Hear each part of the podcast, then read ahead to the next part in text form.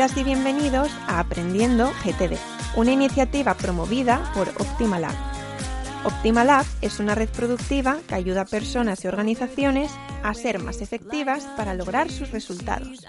Es también el Certified Partner de la David Allen Company para España y la única entidad avalada para impartir sus cursos, módulos y programas de formación GTD con garantías.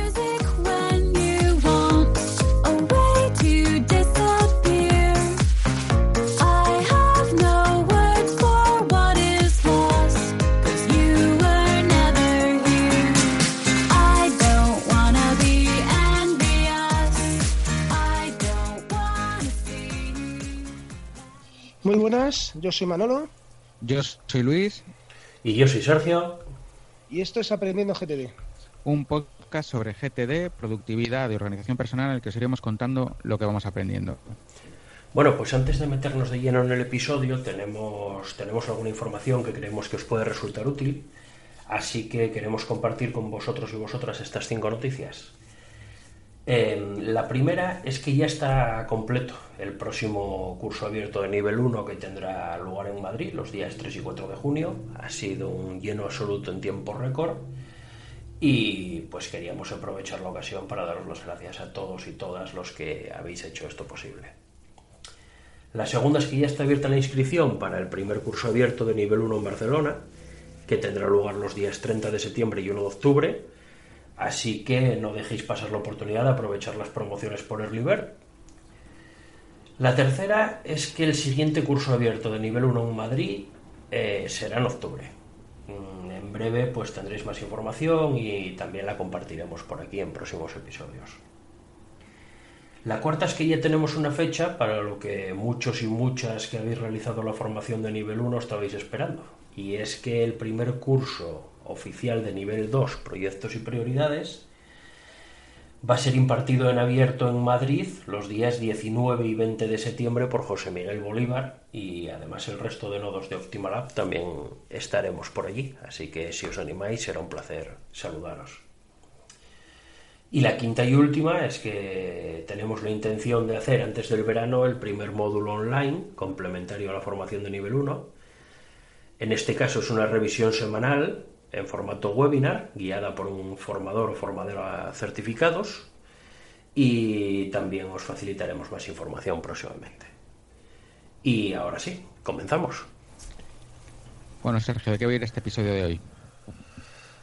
Bueno, pues en este episodio seguimos con los pasos de, de GTD, que ya llevamos un par de, un par de episodios analizando de nuevo tres años después. Y hoy en concreto, pues nos toca el paso de organizar, del que ya se habló en su día en el episodio número 7. Entonces, bueno, mm, este, este es un paso que va, está muy estrechamente ligado con, el paso de aclarar que tratamos en el episodio anterior. Y vamos a ver, ¿qué, es organizar en GTD? A ver, ¿qué, qué opináis? Bueno, Manolo, ¿Empiezas tú? Vale. Eh, a ver, eh, el paso de organizar, eh, hay que comentar, yo creo que en primer lugar que, es un paso que se hace conjuntamente o a continuación de, nuestro anterior, como decíamos en nuestro anterior episodio, se hace conjuntamente con aclarar, ¿no? Es, digamos, pues organizar físicamente esos ítems, esa información que hemos ido aclarando dentro de nuestra bandeja de entrada y ir dándole el lugar eh, donde dentro de nuestro sistema donde tienen que estar ¿no? Eh, habrá cosas que, que, tengan que ser una, una información que tenemos para, que guardar para más adelante habrá cosas que sean un proyecto habrá cosas que sean acciones entonces eh, lo que vamos a hacer en este caso es darle el lugar justo para poder encontrarlo en el momento que nos haga falta y que al final hagamos se vayan ejecutando estas acciones, que es el, el, el, el, motivo final del, del, GTD, ¿no? Como digo, bueno, pues estos son, son dos pasos que es un, es un paso, pero que se hace conjuntamente con el de aclarar, ¿no? En el momento que aclaras la, ese ítem, a su vez lo, organizas y le das el, sitio correcto.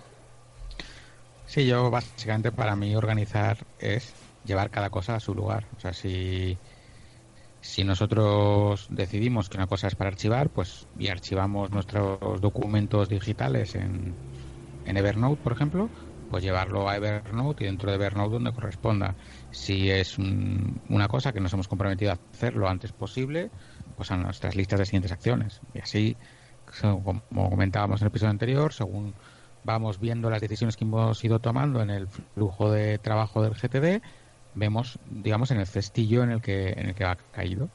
Y ese, cestillo, tener localizado cuál es y, llevar ahí cada cosa y es cada cosa en su sitio y, ya está. ¿Cómo se, cómo se, bueno, sí, di, tú, Sergio, y, pasamos al No, a, ver, en su base yo creo que está claro. Eh, organizar es, pues eso, sí, llevar, llevar cada uno de los elementos a, a donde tenga sentido que esté.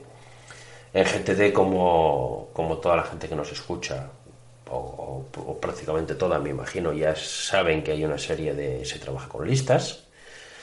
Y, bueno, eh, la idea es que una vez que tú aclaras y decides qué es cada cosa para ti, si requiere acción, etcétera, etcétera, cuándo requiere esa acción o si no la requiere, si sigue todo el diagrama, pues se lleva a la lista correspondiente. Cada lista tiene elementos de una misma naturaleza y, aquí el sentido pues es pues es ese un sitio una naturaleza y, y que tú pues cuando busques mirar esa lista vas a buscar una naturaleza y que te encuentres ahí las cosas que tienen esa naturaleza y que tiene sentido que veas en ese momento vale y ya está básicamente yo creo que es esto Vale, ¿y cómo se organiza en GTD? Porque, bueno, eh, queda muy obvio, ¿no? Que organizar es llevar cada cosa a, su lugar, pero ¿cómo se organiza en GTD?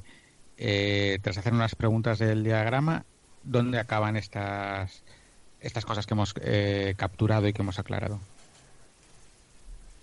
En qué, bueno, en listas, como ha comentado Sergio, pero que vamos a repasar las listas básicas del GTD para, para, para dejarlo bastante claro.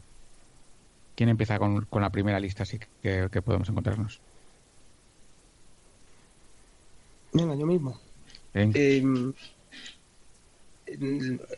a ver, yo mm, eh, en este caso sí querría comentar que esto es una lista básica, ¿no? Habrá alguno que diga, no, yo es que en mi lista tengo que tener otro, otra categoría, lógicamente, ¿no? Eh, habrá que adaptarla a tu, a tu forma de, trabajar, pero realmente esto es eh, la base que, vamos a tener, ¿no?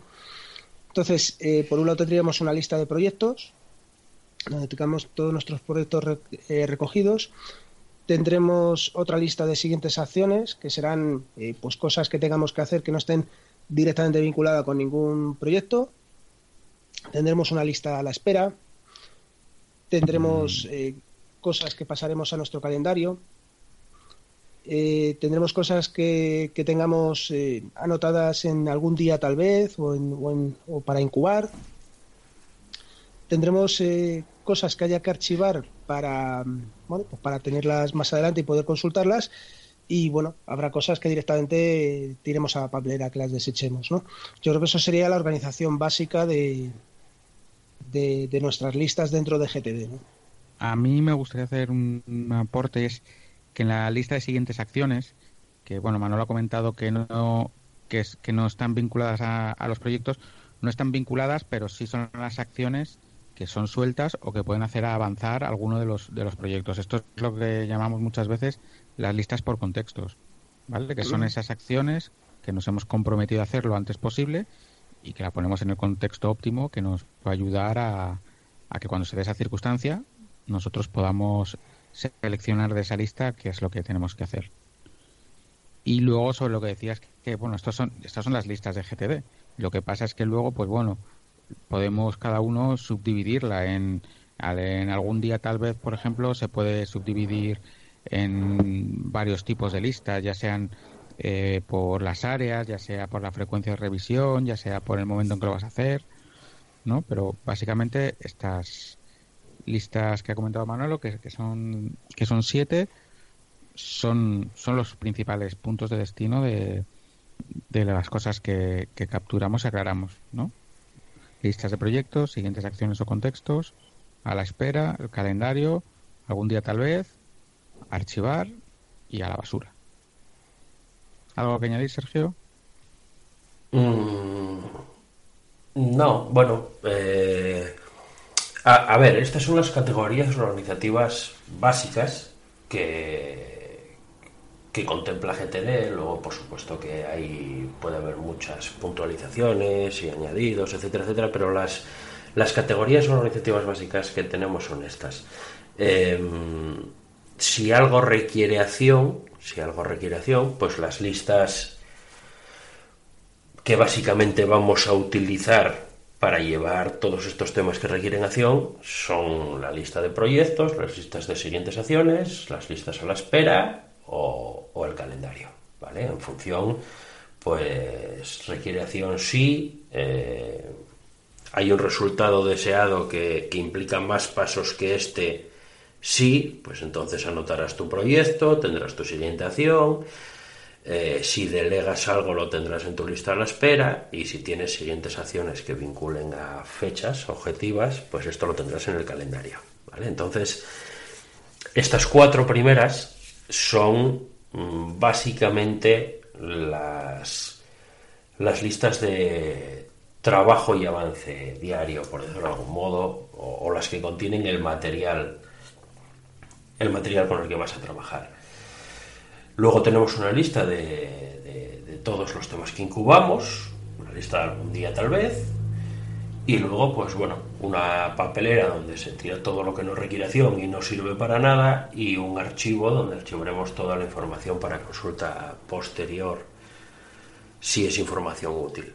Entonces, bueno, estas son las, las categorías, podríamos decir, base, y a partir de aquí luego pues se puede trabajar mucho, se puede especificar mucho, las listas de siguientes acciones como comentabais pues se pueden dividir en listas por contexto, listas por, por agenda, que no dejan de, ser contextos también, cuando necesitas estar con una persona determinada, con un grupo, con un equipo.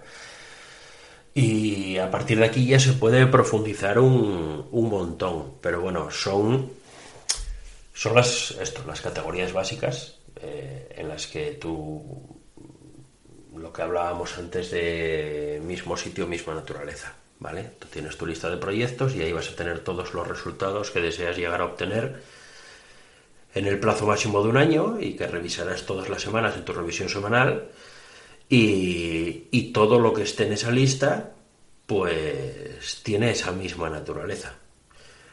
En tus listas de siguientes acciones, pues lo mismo, vas a tener acciones, eh, cosas que has decidido que requieren acción y para las que has establecido pues una acción física y visible para que a la hora de ponerte a trabajar pues avances en ese aspecto, ¿no? Y así sucesivamente. Entonces, bueno, pues eso, estas son las categorías básicas y como decimos ahí luego se puede profundizar mucho, se puede se puede expandir, se puede concretar, se pueden se puede profundizar un montón en cada una de esas categorías, pero que siempre al fin y al cabo va, va a estar en una de estas categorías, cualquier cosa que tratemos. Pues sí, la verdad es que nos hemos quitado un plumazo organizar, pero sí que es verdad que en la parte de aclarar le hemos dedicado mucho mucho tiempo a, a, la parte de organizar sin darnos mucha cuenta, ¿no? No sé si podemos añadir algo más sobre este paso o queréis que lo demos ya por finalizado.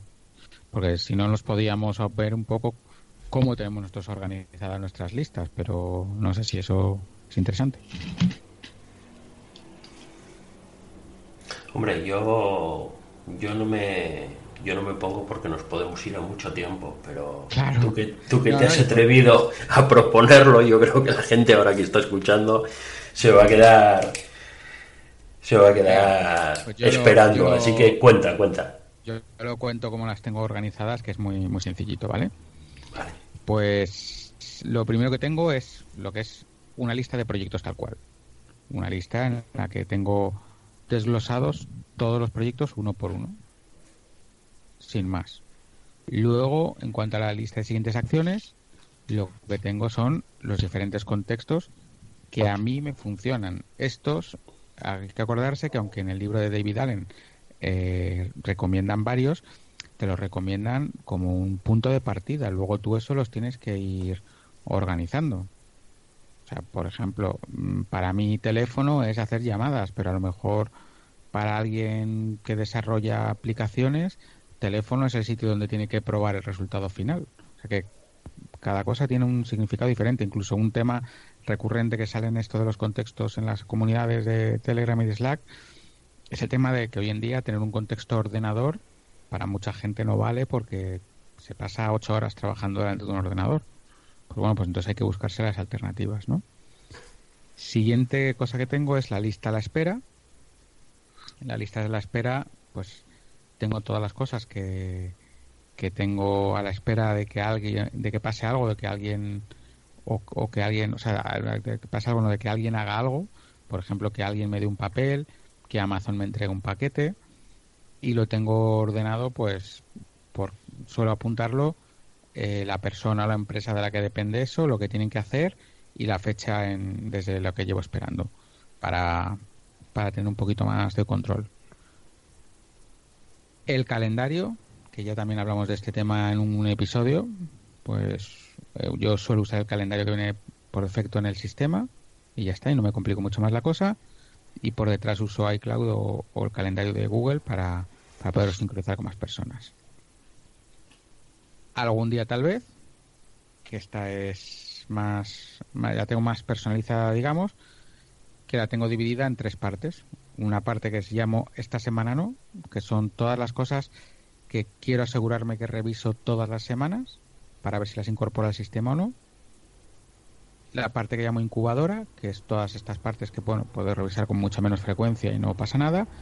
Y luego la parte que llamo listas de consulta, que son las listas del estilo de libros para leer, películas para leer, series para leer, para ver, que son, son partes que, que no necesito tan siquiera revisar, solamente las reviso en el momento en que quiero, quiero hacer algo con ello. Y en cuanto a archivo, ya aquí uso tres, Dropbox para archivar, para tener archivado el material de apoyo, eh, el, notas del sistema, pues para mis notas personales y PDFs y cosas así, y, y un archivador que tengo en casa para, para papeles. Y papelera, pues no tiene nada que explicar.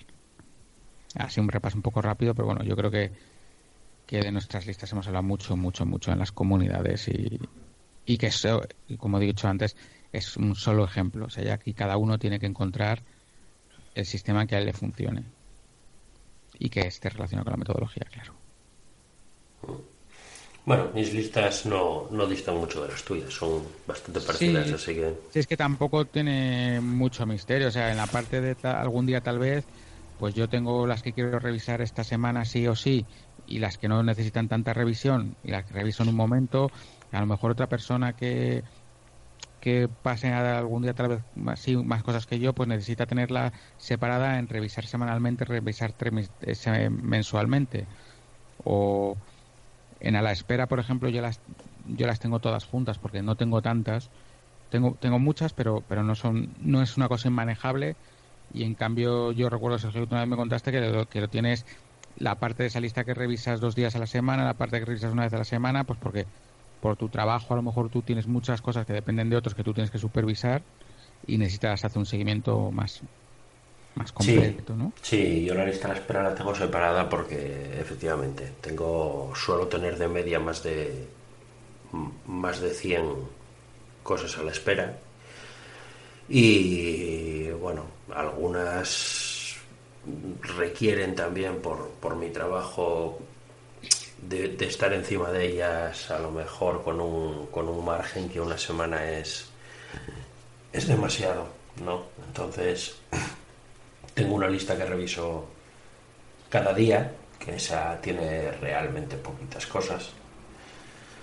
Y la separo, vamos, en función, en función al, al, lapsus de tiempo que pasa entre revisión y revisión para, para tener cada uno de esos temas controlados con el, en, el, en el margen, en el plazo que yo entiendo que debe ser, ¿vale? Pero bueno, yo creo que esto tiene mucho que ver a lo mejor también con mi trabajo específico, no, no creo que sea habitual que, que la gente en general que nos escucha tenga una lista a la espera con 120 temas ahí apuntados, ¿vale? Pero bueno, hay que buscar soluciones a, a tus condiciones particulares, cada uno tenemos a lo mejor nuestras peculiaridades en, en ese sentido, dado nuestro trabajo, etcétera, etcétera, pero que son peculiaridades que, a las que siempre les puedes buscar una solución sin salirte de lo que propone GTD, ¿vale? Entonces, porque muchas veces ese es que tú no conoces mi trabajo, es que yo soy especial, es que yo, etcétera, etcétera, etcétera, eh, lo utilizamos para hacer cosas que no debemos. Entonces, si tú, pues bueno, no conoces mi situación, yo soy especial, y es que tengo 150 cosas a la espera, yo tengo no sé qué, no sé cuánto, pues bueno, se pueden buscar soluciones a, esa situación que tú tienes, pero que sea acorde con lo demás y que no te y que no te cargues todo, todo tu sistema, ¿vale? Entonces, bueno, lo dejo ahí como un, un puntito en el aire para la gente que le quiera dar una repensada cuando piensan que mi circunstancia X es no sé qué o mi circunstancia Y es no sé cuánto, pues que se pueden buscar alternativas para paliar esas circunstancias sin, sin que necesariamente sean, sean un, ataque a la metodología, ¿vale? Sí, no, y que además lo que le funciona a uno no le tiene por qué funcionar a todos, ¿sabes? Porque yo, yo me acuerdo, yo me acuerdo que cuando eh, una de las veces que hemos hablado tú y yo, veía esa manera de tener la lista de la espera dividida y dije, ah, mira, qué buena idea. Pues yo me lo hice, las, revisión, las que revisaba diariamente y las que revisaba en la revisión semanal. Y al final me encontraba que las revisaba cada, diariamente todas, pues porque eso, yo tengo 25 elementos, 40 el día que más. Y al final es una, la lista de espera no es una lista que tengas que poner, bueno, y no, ya no estás aclarando, como decíamos que es más, más intelectual, es realmente revisar y además luego la estoy revisando y cuando veo Amazon, Amazon, Amazon, pues estoy en el trabajo la parte de Amazon, pues me la puedo incluso saltar porque dije, bueno, cuando llegaré a casa ya veré si me llega el paquete, pero pero entonces vi que separarlo para mí era meterle una complicación que no tenía sentido. Pues, pues, lo, pues lo desecho, no lo hago pero también yo, por ejemplo, tengo el contexto ordenador porque yo, mi trabajo en ordenador normalmente tiene 10, 15 tareas, no necesito más.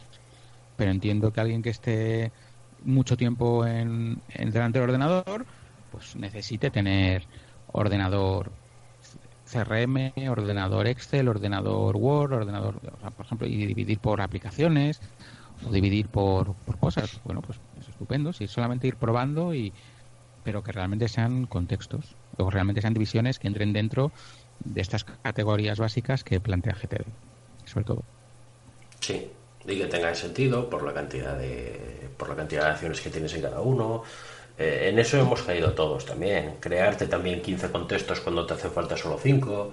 Eh, que, te acuerdas de crearte tres o cuatro cuando realmente necesitas diez o eh, ocho, ¿no? También, a la contra, sí, sí, claro, por supuesto. Entonces, a ver, con todas estas cosas vas jugando. Yo creo que ahí, eh, ahí es donde entra en juego la magia de que, de que, de que esta metodología, en su base, las categorías organizativas que propone, eh, son de tremenda simpleza ¿vale? Simple con simpleza me refiero a que son pocas en número, es relativamente sencillo de comprender cuál es la naturaleza de cada elemento que tiene que estar en cada una de ellas y, y a partir de ahí es a partir de donde puedes construir y construir hasta donde necesites. Unas personas van a necesitar construir más, otras personas van a necesitar bien poquito.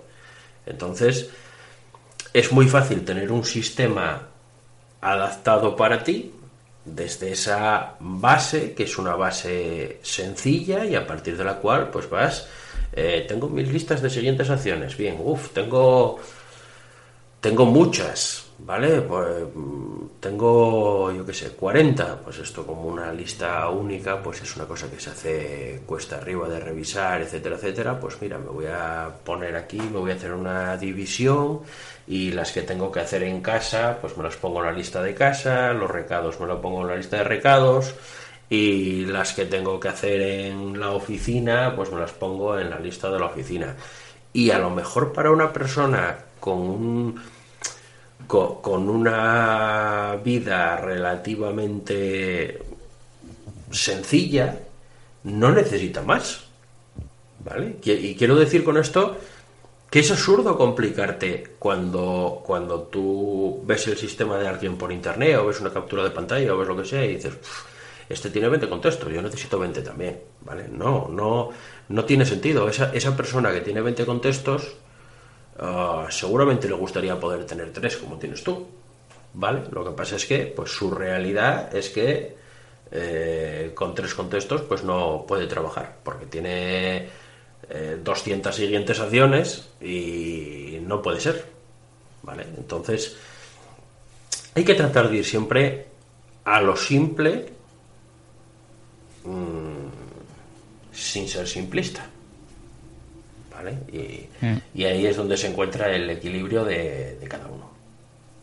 Y que, además que ese equilibrio va cambiando con el tiempo, porque como tus circunstancias van cambiando, pues necesitas que necesitas más, ves que necesitas menos, cosas que antes usabas ahora dejas de usarlas porque ya dejan de ser útiles. O sea que eso no nos tiene que dar miedo que ya he encontrado mi, mi, mi sistema y esto ya no me lo mueve nadie, ¿no? Porque luego pasan cosas en la vida y, y te cambia y hay que cambiarlo y ya está, y no pasa nada. Sí, es un camino, es un camino y vas aprendiendo y cuando te toquen épocas con más carga de trabajo, pues aprenderás a adaptarte y cuando te toquen épocas más tranquilas, pues también. Y aquí siempre sigues aprendiendo de las mm. circunstancias. Bueno, pues nada, yo creo que nos hemos ido un poco con las ramas con el tema de organizar. Sí. pero, pero bueno, también es lo bonito de esto. Sí, hemos cumplido con el episodio. Bueno, pues nada, esto ha sido un episodio más de Aprendiendo GTD. Si te ha gustado, te agradeceríamos que dejases una reseña en iTunes o en iVoox para dar a conocer el podcast.